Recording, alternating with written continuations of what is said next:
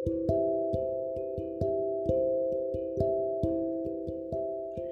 esperança é ter forças para tentar outra vez, mesmo quando o mundo lhe diz para desistir. Ter esperança é ter a coragem de criar expectativas positivas. É pensar que sempre haverá uma saída. É saber que não há mal que dure para sempre. Quem tem esperança sabe que a qualquer momento coisas boas podem acontecer. Mesmo que ainda em 2021 vivemos a sombra do Covid-19, é preciso encarar essa nova realidade e se adequar a ela esperar o que vai acontecer, vislumbrar um evento futuro, acreditar que poderá mudar. Isto não é esperança.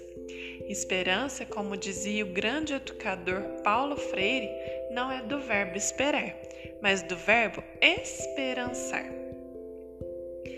Adubamos, regamos, esperançamos, confiantes de que nosso esforço será recompensado, que a chuva cairá e ali brotará a esperança de tempos melhores. Fazemos a nossa parte, a natureza faz a dela e assim é o ciclo da vida. A esperança que falam Santo Agostinho e Paulo Freire, a esperança que não se detém frente às intérpretes, não se acomoda à espera, mas vai atrás, levanta, convive, compartilha forças, supera as fraquezas, cai mas se levanta, não desiste. Os tempos que ainda nos restam já não são mais generosos. O tempo de plantar e colher já não nos permite desperdiçar oportunidades.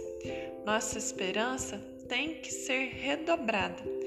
Tudo é urgente e nada é definitivo.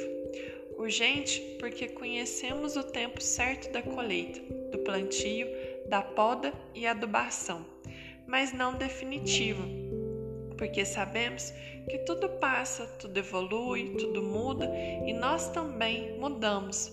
Pois se fizermos um balanço de quem éramos e quem somos hoje, com certeza vamos notar a diferença. Somos projetos inacabados, em constantes mudanças, e isso é importante para o nosso crescimento como ser humano, como filhos, como pais, mães e avós.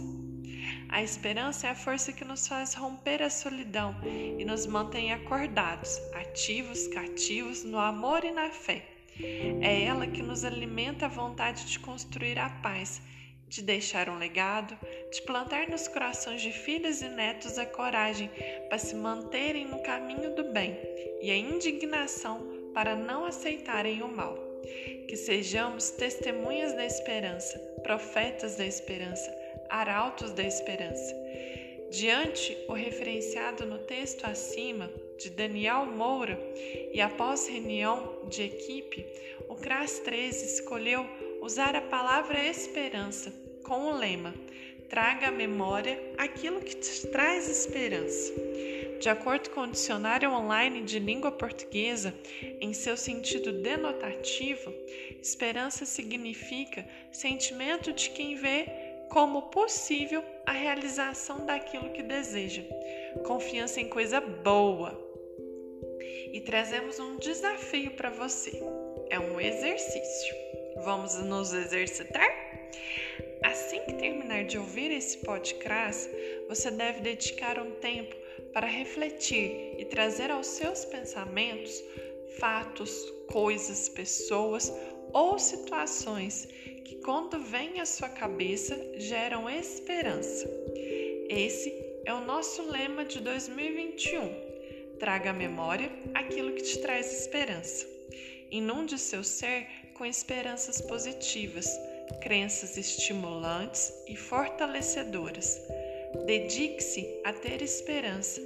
Pense nela como uma amiga ou um amigo especial alguém que você deseja que seja presença constante no seu viver. Assim, com essa mensagem, o CRAS 3 está aqui para encorajar e difundir o sentimento de esperança. Abraços e fique com ela, a esperança.